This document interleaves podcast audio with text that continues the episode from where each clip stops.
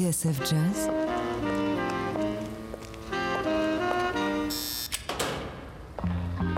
Dans les coulisses de la grande histoire du jazz.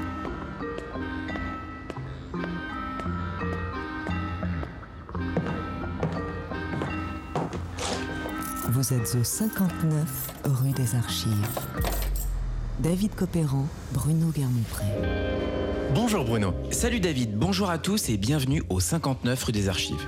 Tous les dimanches, nous vous ouvrons les portes de notre cabinet d'enquête. Et aujourd'hui, inspecteur, nous allons parcourir la vie et surtout l'œuvre d'un homme orchestre. And the winner is? The winner is Michel Legrand for Summer of 42. Près de 250 bandes originales de films, 3 Oscars et 5 Grammy Awards. À 86 ans, Michel Legrand est l'homme de tous les superlatifs. And there's little more we can add to this thing, and the winner is Michel Legrand and Alan Marilyn Berger for the Windmills of Your Mind. Compositeur et arrangeur historique de la nouvelle vague, il a conquis Hollywood à la fin des années 60, signant des bandes originales parmi les plus emblématiques de l'histoire du cinéma. We'd like to thank, first of all, Michel Legrand for that beautiful melody. Mais ses chefs-d'œuvre comme Les Parapluies de Cherbourg, Les Demoiselles de Rochefort, Un été 42 ou L'affaire Thomas Crown ne sauraient occulter le fait que Michel Legrand est avant tout un homme de jazz.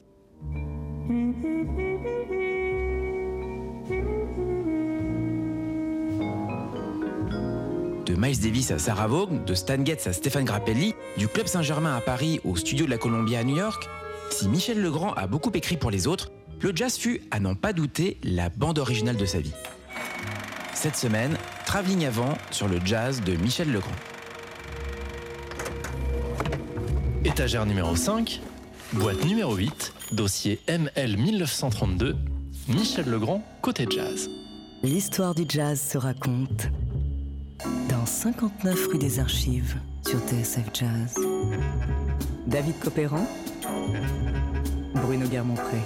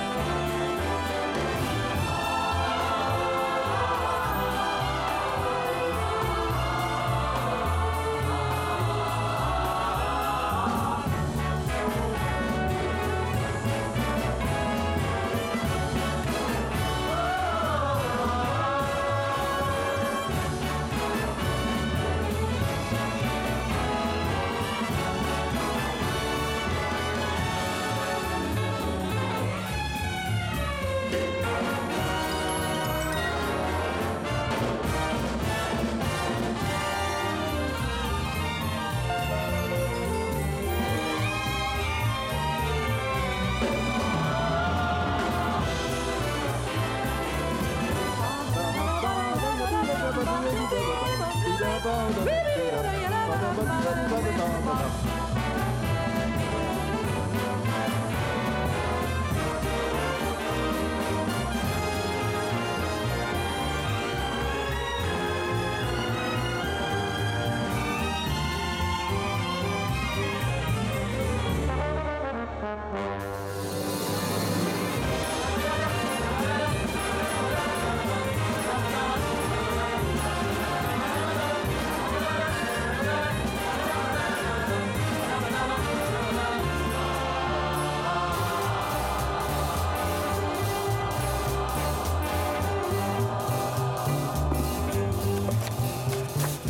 Jacques Demy, Louis Malle, Jean-Luc Godard et les autres, ils voulaient tous changer le cinéma et travailler avec des gens nouveaux, raconte Michel Legrand.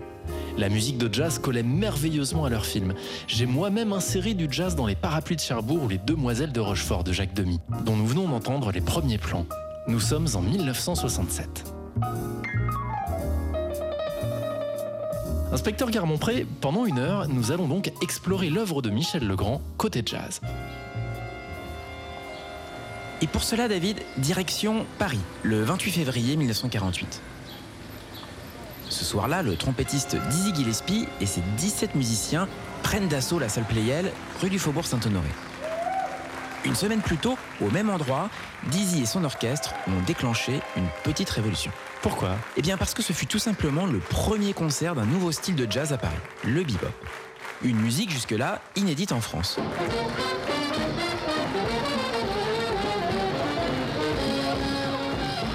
Ainsi, lorsque le public se masse dans les travées de Playel en ce mois de février 48, il s'apprête à recevoir un choc comme il n'en a pas connu depuis la libération.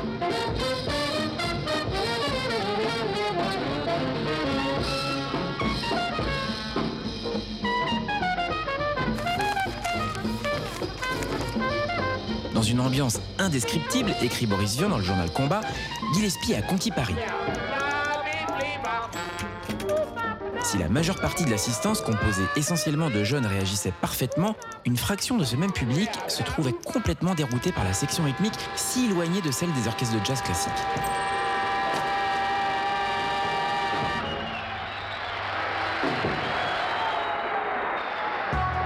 Inspecteur, Michel Legrand a 16 ans à ce moment-là, et il est présent à Playel. Et oui, comme Serge Gainsbourg et Claude Sautet du reste. Et ce concert de Dizzy Gillespie, David, il va changer sa vie. J'ai pris les chutes du Niagara de plein fouet, raconte Michel Legrand dans ses mémoires. Dès la première minute, j'étais sonné, secoué, soufflé. Ainsi, lorsqu'il se retrouve sur le trottoir après le concert ce soir-là, Michel Legrand sait qu'il va consacrer au jazz une bonne partie de sa vie.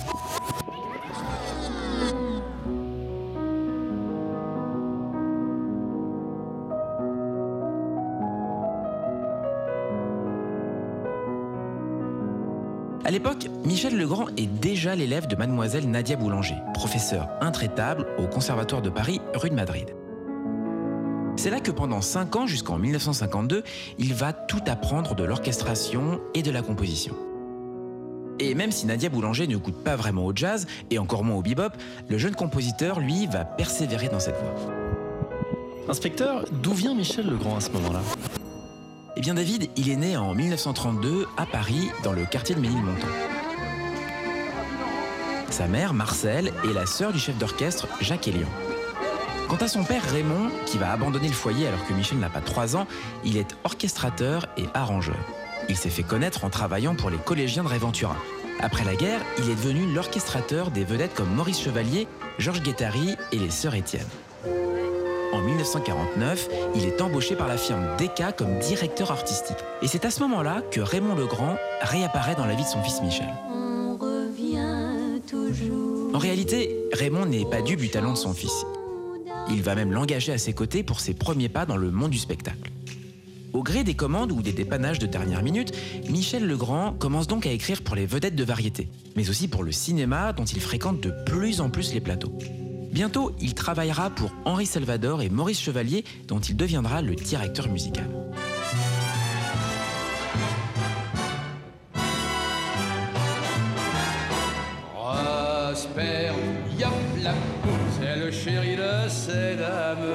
Mais David, c'est en 1954 que la vie de Michel Legrand va basculer. Cette année-là, il reçoit un coup de fil de Jacques Canetti, producteur chez Philips.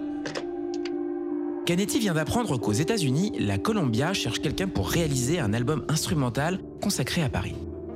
Une carte postale sonore en quelque sorte. Exactement. Et Canetti propose à Michel Legrand de s'y atteler. Le disque s'intitule I Love Paris. Et s'il est un peu kitsch, disons-le tout net, l'album va être un carton monumental en Amérique où il va s'écouler à des millions d'exemplaires. Et si le contrat ne prévoit aucune royalties pour Michel Legrand, en revanche, son nom est désormais inscrit tout en haut de l'affiche. Ce qui va lui permettre, 4 ans plus tard, de traverser l'Atlantique pour enregistrer son premier disque de jazz à New York.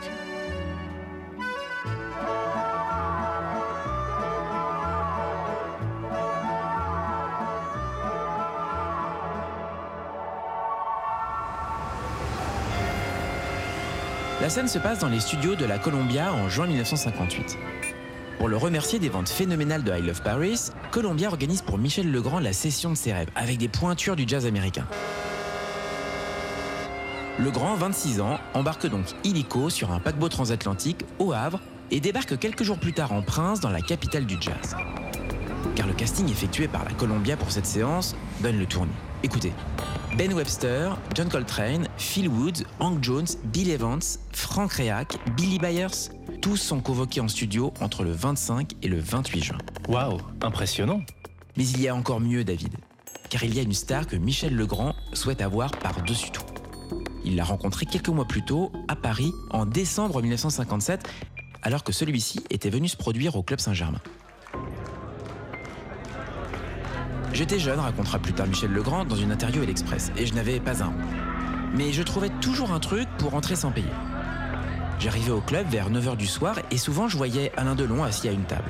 Il y avait les orchestres de Duke Ellington, Martial Solal et Claude Bolling. Et puis en décembre 1957, c'est Miles Davis qui est venu jouer. Il m'a remarqué car je suis allé l'écouter tous les soirs. Une nuit, je l'ai approché pour lui dire toute mon admiration. Résultat, six mois plus tard, Michel Legrand retrouve donc Miles Davis à New York. Et oui, même si jusqu'à la dernière minute, Legrand n'est pas sûr que Miles Davis va accepter de jouer pour lui. Pourtant, le jour J, lorsque la porte du studio s'ouvre, le trompettiste est bien là. Miles est impassible, près de la porte à m'observer faire répéter les musiciens, raconte Michel Legrand. Je le regarde de loin sans deviner ce qu'il ressent. Après cinq minutes, il prend place et sort sa trompette.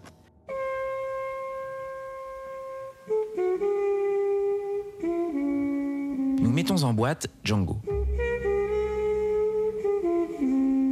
À la fin de la première prise, il m'adresse un large sourire. Tu es content de moi?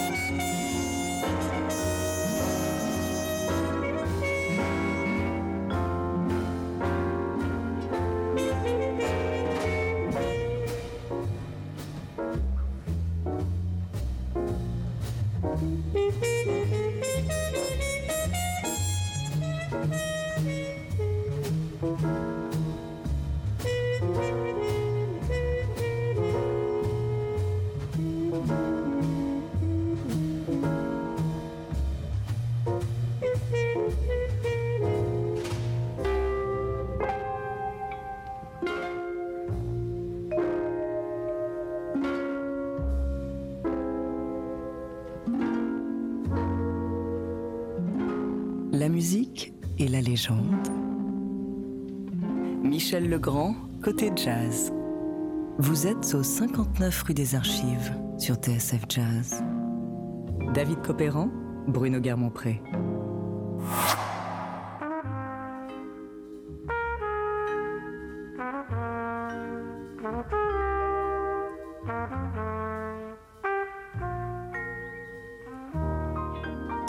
Travelling avant sur le jazz de Michel Legrand cette semaine dans 59 rue des Archives.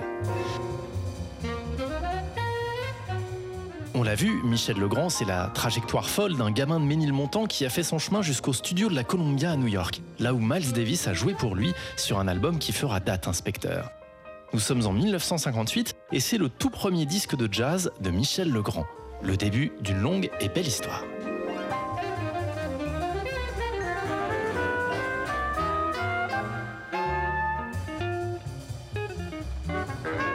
En France, l'album Le Grand Jazz est un succès critique, ce qui fait dire aux jeunes pianistes et compositeurs qu'il faut persévérer dans cette voie.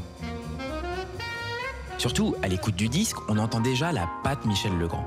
Ses arrangements façon court-métrage, produits d'un imaginaire qui convoque pêle-mêle la chanson populaire, le cinéma, le classique et le jazz.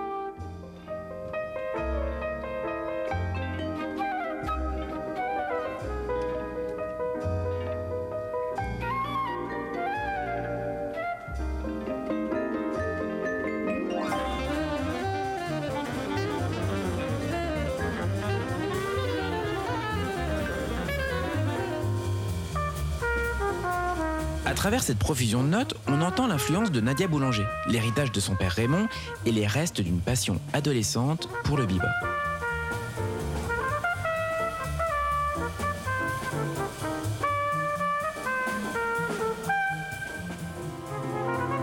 En 1959, Michel Legrand signe sa première grande musique de film, celle de L'Amérique insolite de François Reichenbach. Regardez bien la carotte que tient cet homme. Elle va faire faire à ce cheval un plongeon qu'aucune carotte n'oserait faire d'elle-même. Mais il perd aussi Boris Vian, l'un de ses amis les plus chers. Et s'entiche d'un jeune chanteur toulousain dont il réalise les nouvelles bandes démos avec Eddie Louis à l'orgue et Maurice Vander au piano. C'est le cinéma de Claude Nougaro. Sur l'écran noir de mes nuits blanches, moi je me fais du cinéma sans pognon et sans caméra. Bardot peut partir en vacances. Ma vedette, c'est toujours toi. Un pied dans la chanson, l'autre dans le cinéma, Michel Legrand trouve tout de même le temps de sortir un deuxième disque de jazz autour des thèmes de Richard Rogers. Si Legrand a composé tous les arrangements à Paris où il est retenu pour la musique d'un film, c'est bien à New York que le disque est enregistré sous la direction d'un certain Quincy Jones. Michel Legrand, Quincy Jones Les deux se sont sans doute rencontrés à Paris via l'entremise d'Eddie Barclay.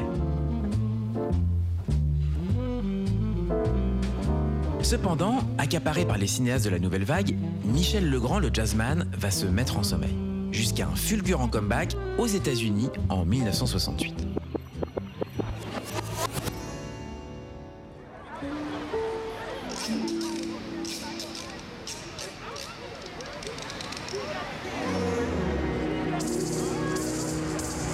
Nous sommes au numéro 1608 sur Kawenga Boulevard, à quelques blocs des studios de la Paramount et de Sunset Boulevard, en plein cœur d'Hollywood.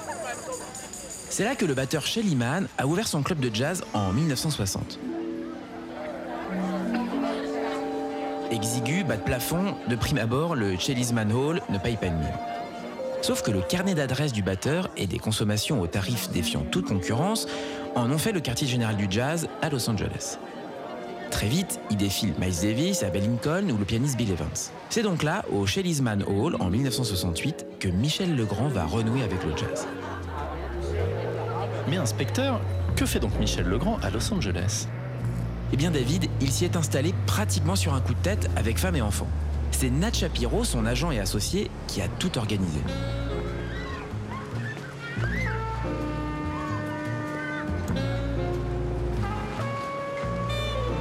Maison avec piscine sur les hauteurs de Los Angeles, terrain de tennis et surtout l'entregent nécessaire pour que Michel Legrand fasse son trou dans les studios de cinéma.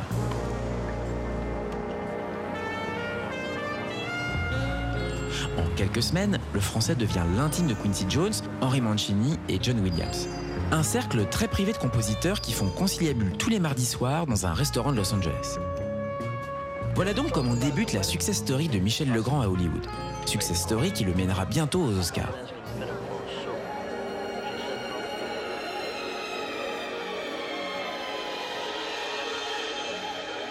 Windmills of Your Mind, music by Michel Legrand, lyrics by Alan and Marilyn Bergman.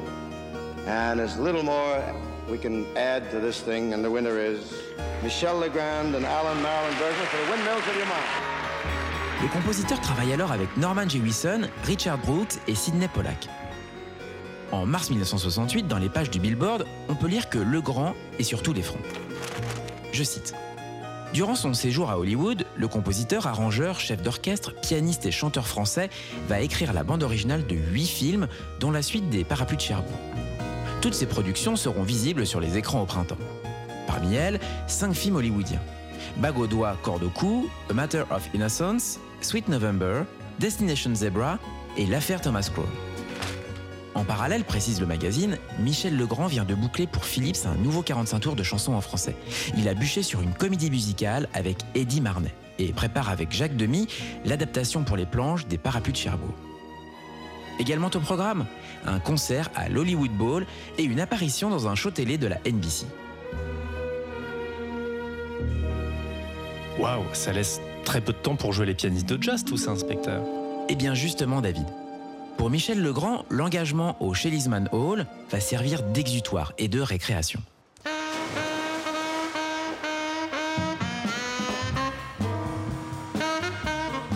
Il faut dire que dans les années 60 en Californie, les studios de musique de film grouillent de musiciens de jazz. Leur technique, leur swing et leur feeling en font de redoutables requins studio au service d'orchestre, souvent montés de toutes pièces.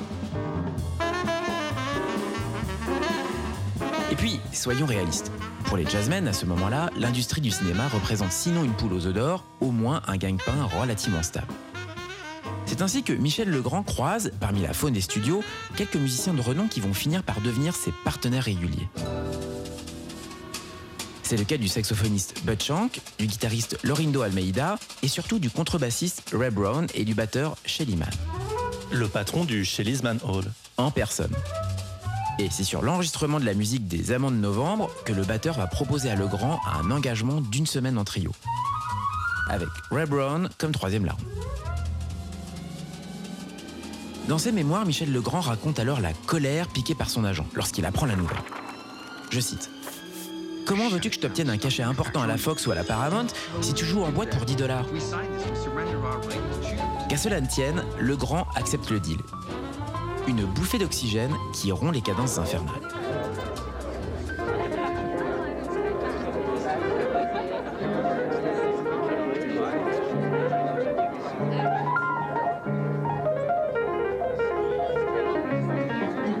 Au Shellisman Hall, Michel Legrand renoue donc avec le jazz pur et dur, dans une ambiance cosy et décontractée.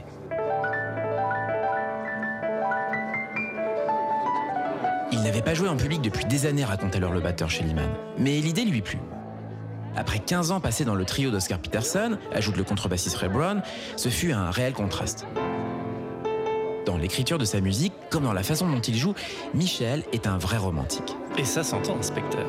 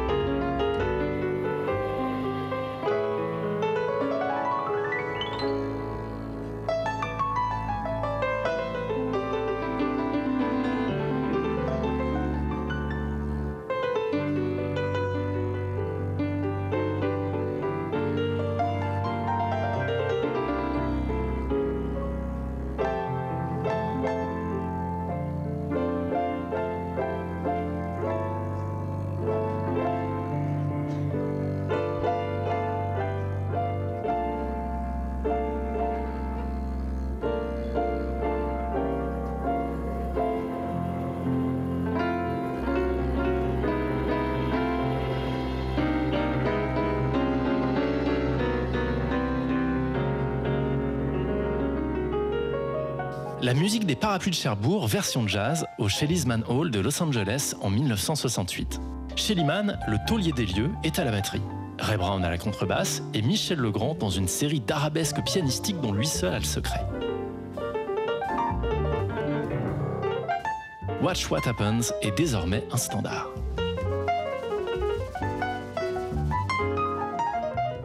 On l'a dit, l'ambiance relâchée du club va comme un gant à Michel Legrand. Pendant une semaine, le pianiste puise dans le grand répertoire, fredonne ma Funny Valentine et se permet quelques écarts du côté du blues. Et tout ça a été enregistré.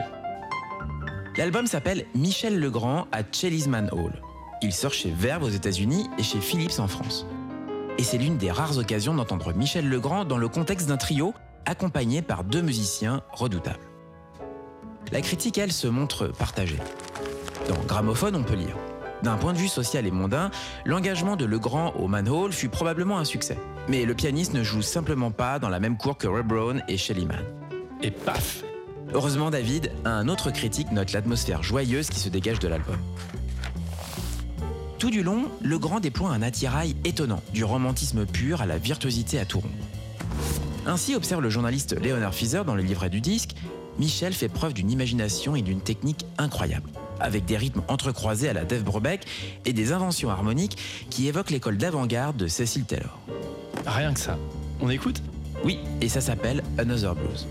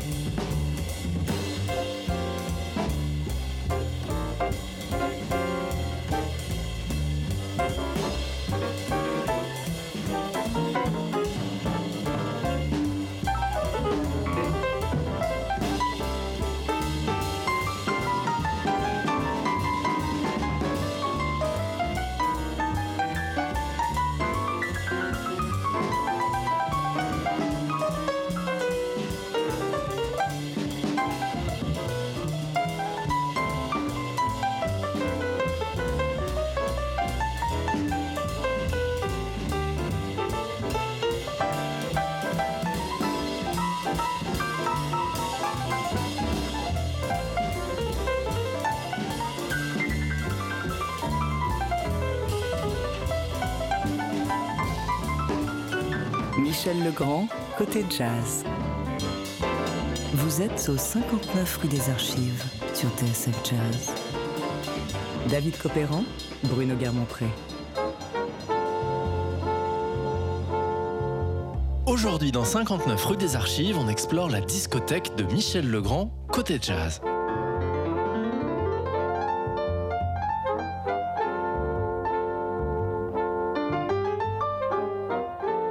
Fin des années 60, Michel Legrand est un compositeur installé et reconnu à Los Angeles, oscarisé même. Et lorsqu'il ne noircit pas des liasses entières de papier musique pour les studios d'Hollywood, Michel Legrand, le pianiste, est l'une des attractions préférées du Shelley's Man Hall, le club dirigé par le batteur Shelly Mann. En réalité, l'aventure de Michel Legrand avec les jazzman américains ne fait que commencer. Le début d'une série de collaborations assez incroyable, inspecteur Guermont-Pré. Partir de ce moment-là, Michel Legrand va mettre son talent d'homme orchestre au service des meilleurs, à commencer par ses camarades de jeu de Los Angeles. En 1969, le saxophoniste Bud Shank est le héros de The Windmills of Your Mind, un album entièrement dévolu à la musique de Legrand, de l'affaire Thomas Crown au parapluie de Cherbourg.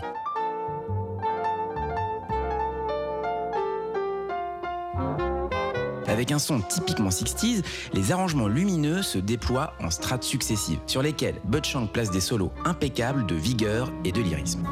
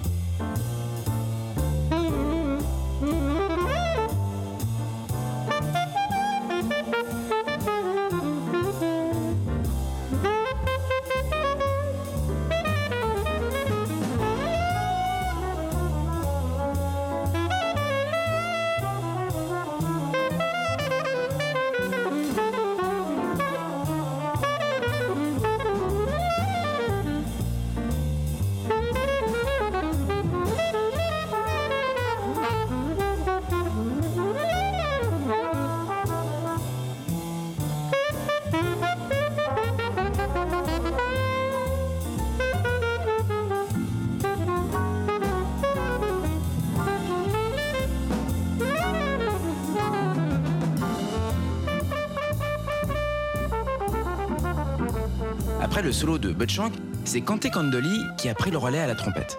Quant à l'écriture pour les soufflants, David, elle pourrait bien être un clin d'œil au légendaire troupeau de Woody Herman. Là encore, un son tout à fait ancré dans la West Coast.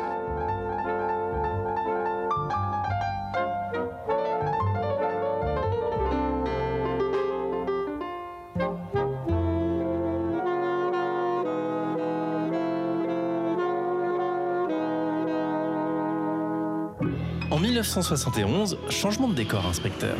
Et retour à Paris. C'est là, en 1959, que Michel Legrand a vécu le plus grand camouflet de sa carrière lorsqu'il s'est présenté au Palais de Chaillot avec un big band. Le concert a été organisé par Jacques Dieval dans le cadre de son émission Jazz aux Champs-Élysées. Et il a proposé à Legrand d'arranger une sélection standard pour l'orchestre avec comme invité vedette Stan Getz.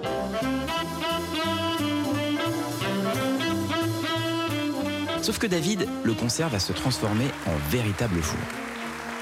Getz arrive au concert complètement défoncé. Jambes et bras écartés, totalement hagard, raconte Michel Legrand, Getz ne sait pas où je suis. Il me cherche du regard. Il essaye de jouer perdido, mais rien ou presque ne sort. Les spectateurs du palais de Chaillot s'en vont par grappes. Dans les coulisses, j'engueule Stan, mais en vain. La cam l'a transporté dans un monde parallèle. Mes chers amis Jacques Dieval, vous dites au revoir. Et vous donne rendez-vous non pas la semaine prochaine, mais à la prochaine audition de votre disque. Heureusement, inspecteur, en 1971, les choses vont se passer autrement. Getz est alors beaucoup plus clean, quasiment rangé des voitures. Il sollicite alors Michel Legrand pour des retrouvailles en bonne et due forme, en studio, avec tout un orchestre et une section de cordes. Mais attendez une minute, Stan Getz et les cordes, ça me rappelle quelque chose Et comment David? En matière de jazz orchestral, Getz a mis la barre très haut grâce à l'album Focus, enregistré quelques années plus tôt avec à la baguette Eddie Sauter. Vous nous l'avez déjà raconté dans 59 rue des Archives. Exact. Alors, lorsque Stan Getz appelle Michel Legrand au téléphone, il insiste pour que le français se dépasse. Il faut que ce soit aventureux, repousse autant de limites que possible.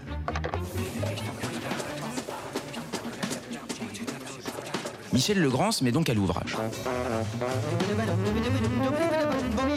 Et si en définitive il n'égale pas l'abstraction géniale des arrangements d'Eddie Sauter sur Focus, Legrand arrive néanmoins à sortir de sa zone de confort.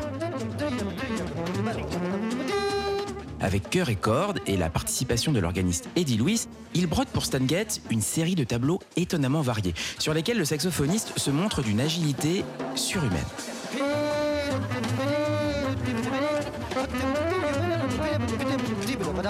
L'album s'intitule Communication 72. Et une chose est sûre, David, c'est que rarement Michel Legrand aura autant ouvert sa palette que sur ce disque-là.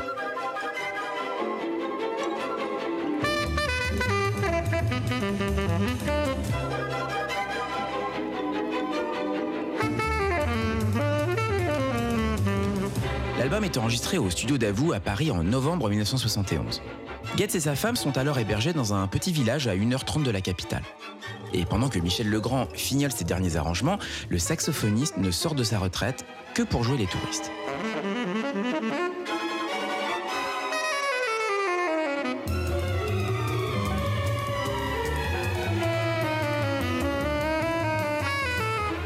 Sa sortie, l'album va diviser la critique. Si Stan Getz met tout le monde d'accord, certains parlant à juste titre de perfection, les arrangements de Michel Legrand, eux, en ont laissé certains sur le carreau.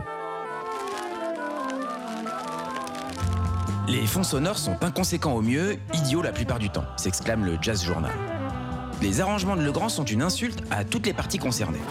Ouch Gramophone, quant à lui, tempère un peu et souligne que si Legrand cède occasionnellement à la facilité, de manière générale, une musique de cette qualité reste assez rare. Dans les colonnes du Times, enfin, on peut lire Avec le grand, Stan Getz fait face à un nouveau challenge en matière d'improvisation. L'atmosphère du disque est difficile à saisir. Cela va du baroque à des thèmes sombres et élégiaques, de la musique folk à des sonorités presque rock. Mais jamais Getz ne faiblit. De l'aventure Communication 72, on retiendra que c'est une super production à la mesure d'un interprète capable de tout jouer, tel un grand acteur de cinéma.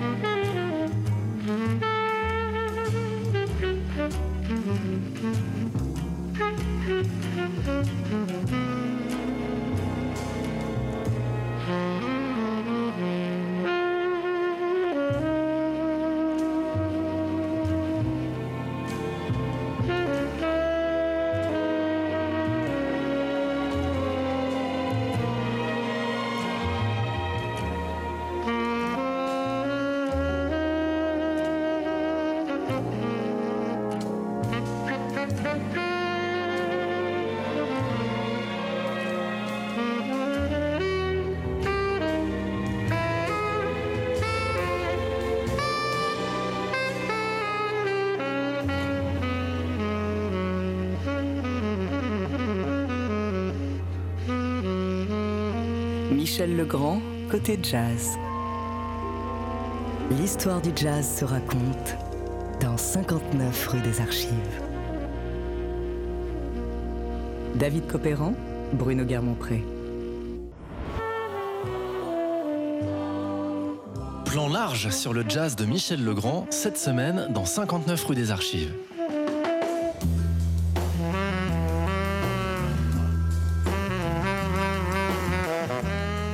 Début des années 70, le pianiste, compositeur et arrangeur multi-oscarisé est au sommet de son art. Surtout, nombre de ses chansons ont été en quelque sorte canonisées par les musiciens de jazz. Watch What Happens, tiré des parapluies de Cherbourg, You Must Believe in Spring des Demoiselles de Rochefort, Windmills of Your Mind de l'affaire Thomas Crown et What Are You Doing the Rest of Your Life de The Happy Ending sont toutes devenues des standards, régulièrement interprétés par les plus grands noms du jazz, de Bill Evans à Frank Sinatra. I want to see your face in every kind of light. Et Inspecteur Garmont-Pré, ça n'est pas prêt de s'arrêter. D'autant qu'en 1971, Michel Legrand va une fois de plus toucher le jackpot. Quand j'avais 15 ans, ma famille est venue passer l'été dans l'île. Cette année-là, il s'attelle à la musique d'un film de Robert Mulligan. Une histoire d'amour entre un adolescent et une jeune femme sur l'île de Nantucket, au large du Massachusetts, alors que les États-Unis sont engagés dans la guerre. Le film s'appelle Un été 42. Et son thème principal, imaginé par Michel Legrand, va marquer les esprits autant, sinon davantage que le film lui-même. The winner is? Michelle Legrand for Summer of 42. Grâce aux paroles écrites par le couple Alan et Marilyn Bergman, The Summer Knows devient immédiatement un hit. George Benson, Barbara Streisand, Frank Sinatra, tous mettent la chanson à leur catalogue.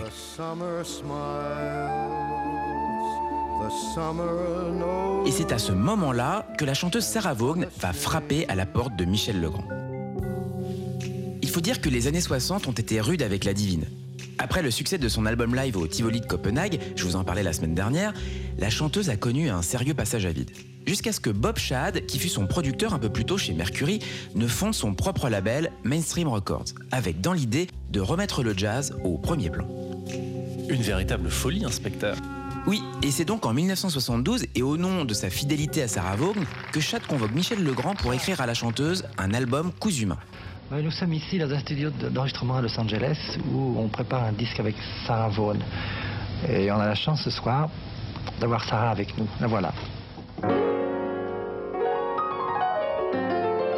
Après avoir répété chez elle, seule autour du piano, Sarah Vaughan et Michel Legrand se retrouvent au studio AM de Los Angeles. À l'abri dans une cabine, la chanteuse enregistre néanmoins dans les conditions du live en même temps que l'orchestre. Derrière la vitre, elle peut contempler Michel Legrand qui alterne à la direction et au piano, et à la rythmique les fidèles Ray Brown et Shelly Manne.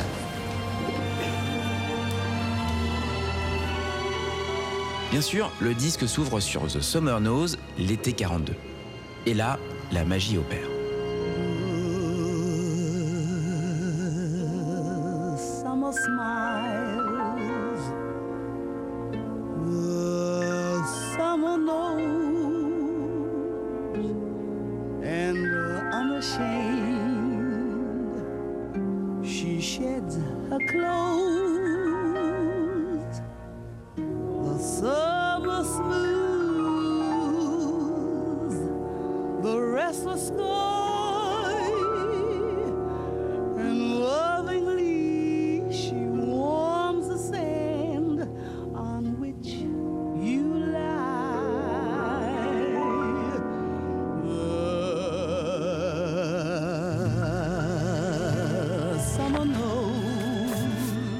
Sarah Vaughan ne chante pas exactement les notes écrites, raconte Michel Legrand dans ses mémoires. Elle les dévie, les emporte ailleurs, les sublime, mais retombe toujours sur ses pattes. Ce n'est pas de l'interprétation, c'est du trapèze volant.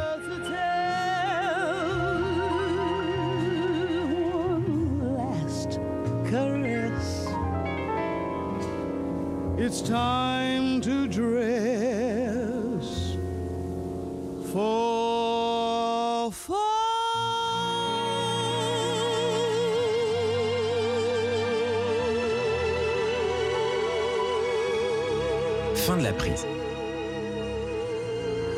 Le temps étire la résonance de l'accord final. J'aperçois les visages du bassiste Ray Brown et du batteur Shelly Manne, blêmes et figés. ils sont en larmes. Inspecteur, cet album de Sarah Vaughan avec Michel Legrand, il marque en quelque sorte la fin d'une époque. Effectivement, David, fini le classicisme et un certain romantisme à la française. Au milieu des années 70, le compositeur est lui aussi marqué par la fusion, la pop, le rock et l'électricité.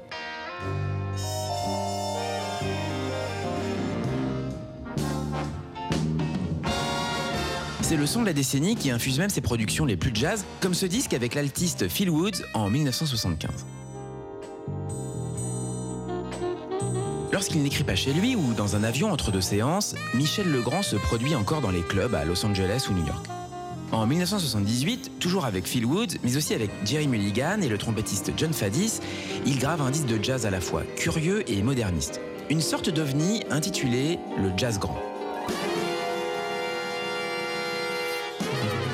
En 1982, Michel Legrand profite d'une escale entre Los Angeles et Paris pour revenir au jazz le plus acoustique avec une poignée de ses musiciens favoris.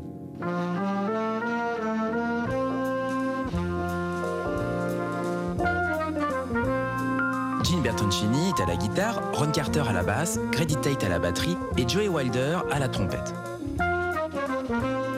Zoot Sims et Phil Woods, eux, se partagent le pupitre du saxophone. Avec eux, Michel Legrand couche sur la bande une poignée de compositions personnelles, pas forcément les plus connues d'ailleurs. L'ambiance est feutrée, intimiste, voire mélancolique.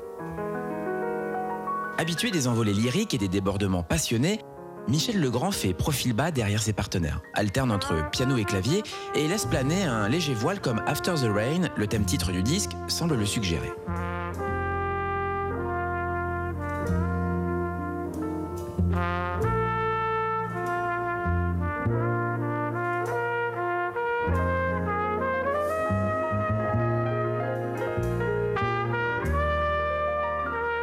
Enfin, en 1990, 32 ans après le grand jazz, Michel Legrand renoue avec Miles Davis pour la BO d'un film australien, Dingo. It's the best thing I ever heard. What's your name? John Anderson. You ever tried music, John? À l'invitation du réalisateur, les deux hommes se retrouvent dans la villa du trompettiste, les pieds dans l'océan Pacifique.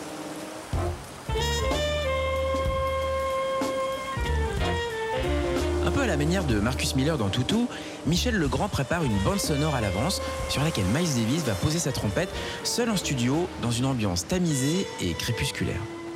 Doublé sur la moitié des titres, Miles surgit le temps de quelques notes fantomatiques, tel un ange noir. Le trompettiste poussera son dernier souffle un an plus tard. Did you like the music? Michel Legrand, lui, rentre à Paris.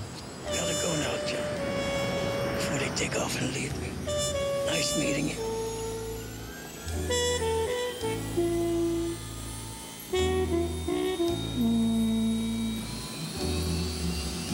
Mr. Cross, why?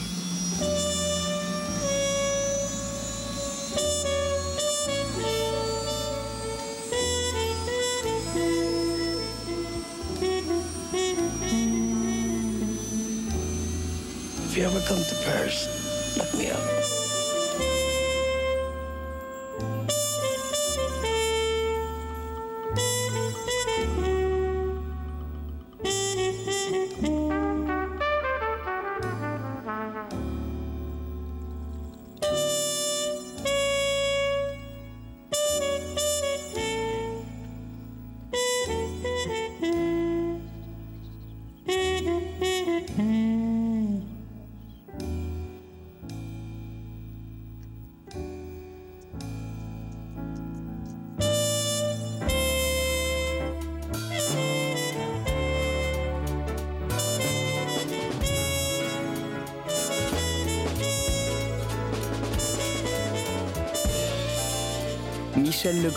Côté jazz.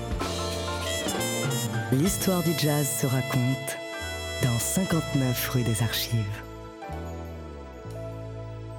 David Copéran, Bruno Guermont-Pré.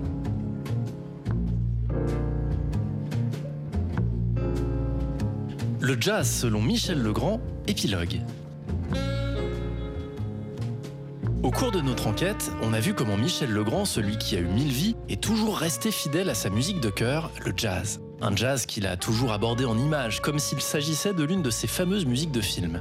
Stan Getz, Sarah Vaughan et Bud Chang, parmi d'autres, en ont été témoins. Et c'est maintenant en France que l'histoire va se poursuivre, inspecteur Garmont-Pré. Nous sommes à Paris le 25 mai 1992 lorsque le scooter de Michel Legrand déboule devant le 73 boulevard Davout à deux pas de la porte de Montreuil. L'adresse est celle d'un curieux bâtiment, ancienne chiffonnerie du 20e arrondissement, reconverti en cinéma de quartier, puis en studio d'enregistrement au milieu des années 60. En 30 ans, Davout est devenu une référence. Des gens comme Prince, les Rolling Stones et John Barry ont contribué à écrire l'histoire de l'endroit et Michel Legrand lui-même connaît bien la maison. C'est là qu'il a enregistré la musique des Demoiselles de Rochefort de Jacques Demy en 1966. Et c'est toujours là qu'il a bouclé la BO de l'affaire Thomas Crown qui lui a valu l'Oscar en 1968. En fait, pour le grand, Davout est un peu un talisman. Avec ses 1200 mètres carrés et 9 mètres de hauteur sous plafond, le studio semble clairement à sa démesure. C'est donc là que le compositeur aux cheveux grisonnants a donné rendez-vous à Stéphane Grappelli. L'histoire a commencé quelques semaines plus tôt à New York lorsque le téléphone a sonné dans le bureau de Jean-Philippe Allard, alors directeur général de Polygram Jazz. À l'autre bout du fil, Michel Legrand. Je lui ai donné rendez-vous alors que j'étais à New York, se souvient Jean-Philippe Allard. Et Michel est arrivé dans mon bureau avec un gros cigare. Il m'a dit qu'adolescent, il avait des posters de Grappelli dans sa chambre, que c'était son idole et qu'il fallait absolument qu'il fasse quelque chose avec lui. Il était très sincère et il a tout fait pour que ça puisse se passer, même financièrement. De fait, inspecteur, à l'époque, Michel Legrand et Stéphane Grappelli se connaissent depuis longtemps. Bien sûr. Extraordinary Mr. Stéphane Grappelli. En 1957, Grappelli a prêté main forte à Legrand sur son album dédié à Cole Porter. Dans les années 60, c'est Legrand qui est venu faire le bœuf au Toit de Paris, un luxueux restaurant d'hôtel donnant sur la Tour Eiffel. On se souvient aussi d'un concert de prestige au Royal Festival Hall de Londres au milieu des années 80 où Legrand a invité son héros le temps d'un duo sur Oh High the Moon. Michel Legrand, admiratif dans son costume de papillon, et Grappelli les yeux fermés dans l'une de ses éternelles chemises à fleurs.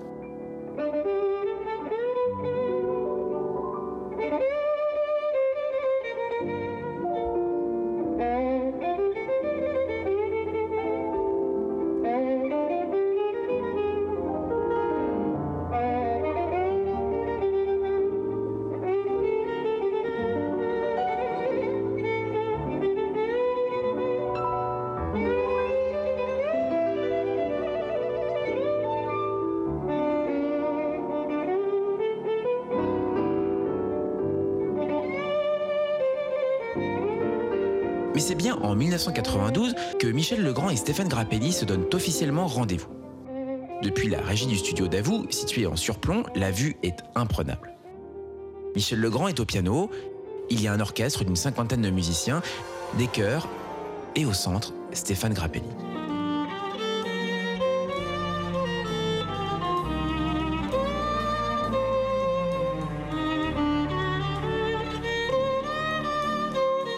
85 ans, il se tenait encore droit, pétillant, avec toujours cette magie dans l'archet, se souvient Jean-Philippe Allard, présent lors de ses séances.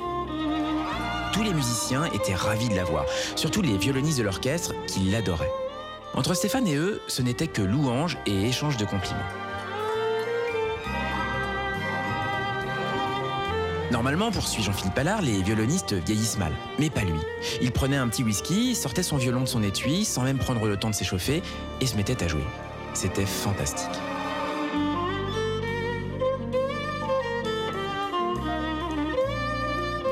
L'album David s'appellera sobrement Le Grand Grappelli, un titre qui veut tout dire en réalité, car les arrangements sont typiques de Michel Legrand, luxuriant, débordant vers la chanson, le classique et la musique de film.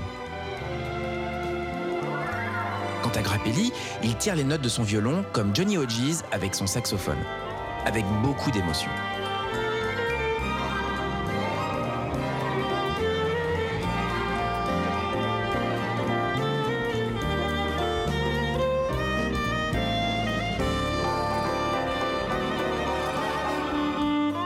Pourtant, inspecteur, l'enregistrement et la conception de l'album ne se sont pas passés sans mal. Dès qu'il a su qu'il allait enregistrer avec Stéphane Grappelli, Michel Legrand s'est attelé à la tâche. Pour le violoniste, il a brodé des arrangements sur mesure, piochant dans le répertoire de la chanson française des mélodies intemporelles. Insensiblement, Mon homme ou encore C'est si bon. Mais David, les réunions préparatoires au projet ne se sont pas passées exactement comme prévu. Dans ses mémoires, Michel Legrand se souvient d'un Grappelli qui logeait dans un petit appartement gris et cafardeux rue de Dunkerque. Nous y passons plusieurs après-midi à débattre de notre projet d'album, regarde le pianiste. Mais chaque fois, vers la fin de journée, Stéphane se détache de la conversation. C'est le décrochage de 18h30 qui précède la phrase rituelle. Excuse-moi, c'est l'heure de questions pour un champion. Jean-François est notre champion. Il doit vaincre 5 fois ses adversaires pour empocher le jackpot qui est ce soir de 30 000 francs. Il allume son poste de télévision et me tourne le dos. Ses challengers dans Question pour un champion. Ça y est, je viens de le perdre. Incrédule, j'observe ce géant du violon swing, envoûté par Julien Lepers. Julien Lepers Heureusement, inspecteur, en studio, il n'y a pas de poste de télévision. Évidemment, ce qui n'empêche pas Michel Legrand de se montrer un peu tyrannique, selon des témoins présents à Davout, lui-même étant tombé malade en plein milieu des trois jours d'enregistrement.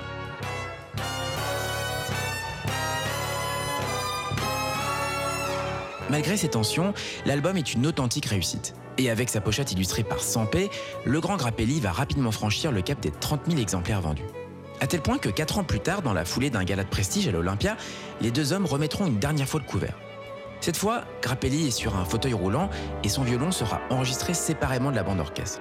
Mais qu'importe, pour cet ultime rendez-vous, la magie est toujours là.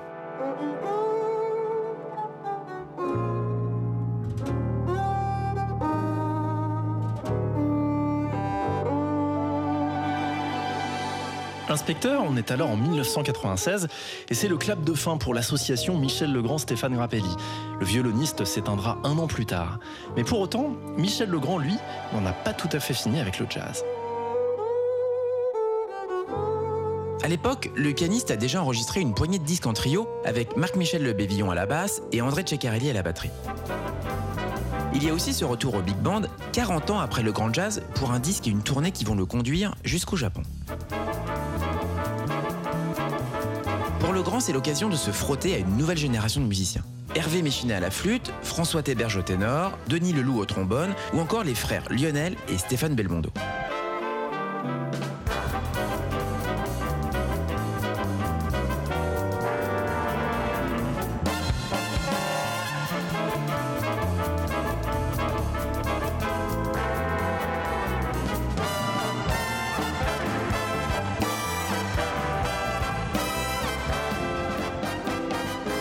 2001, changement de décor. Michel Legrand se livre à l'exercice du récital en solo. Lorsqu'il entame You Must Believe in Spring, tiré des Demoiselles de Rochefort, c'est comme si le fantôme de Bill Evans venait lui traverser l'esprit. 20 ans plus tôt, Michel Legrand a assisté au dernier concert du pianiste, au Fat Tuesdays, à un club de la 3e avenue de New York. À bout de souffle, les doigts abîmés, usés par la vie, Bill Evans avait rejoint Michel Legrand après son dernier set aux alentours d'une heure du matin. Il lui a commandé un concerto pour piano et orchestre. Concerto qui restera lettre morte, David. Bill Evans s'éteindra quelques jours plus tard, à l'âge de 51 ans.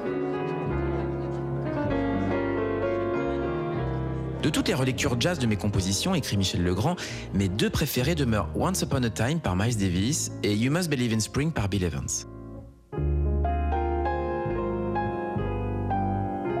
Dès lors, et à de rares exceptions près, le jazz va devenir pour Michel Legrand un moyen de rembobiner le fil de sa vie.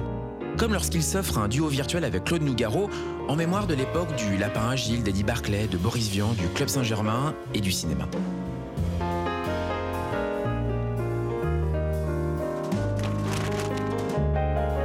La vérité, c'est qu'on s'en foutait, dira Michel Legrand dans une interview donnée à la journaliste Paola Genon. Notre seul moteur était la passion. Pas d'agent, pas de producteur, pas d'impresario. Nous étions tous fauchés et libres. Nous étions aussi persuadés que cela allait durer l'éternité. Voilà comment Michel Legrand a fait de sa vie un film et du jazz sa bande originale.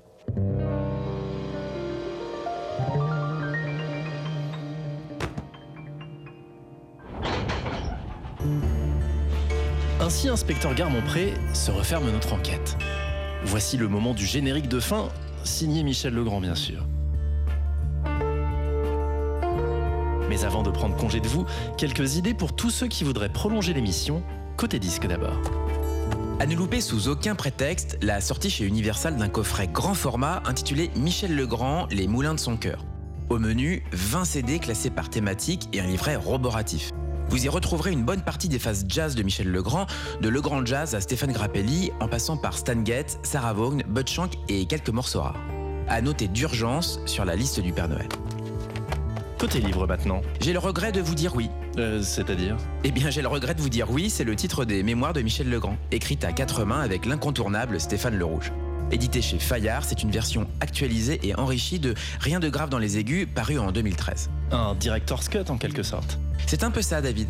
Et une occasion en or de revisiter la vie et l'œuvre de Michel Legrand, dans laquelle le jazz est omniprésent.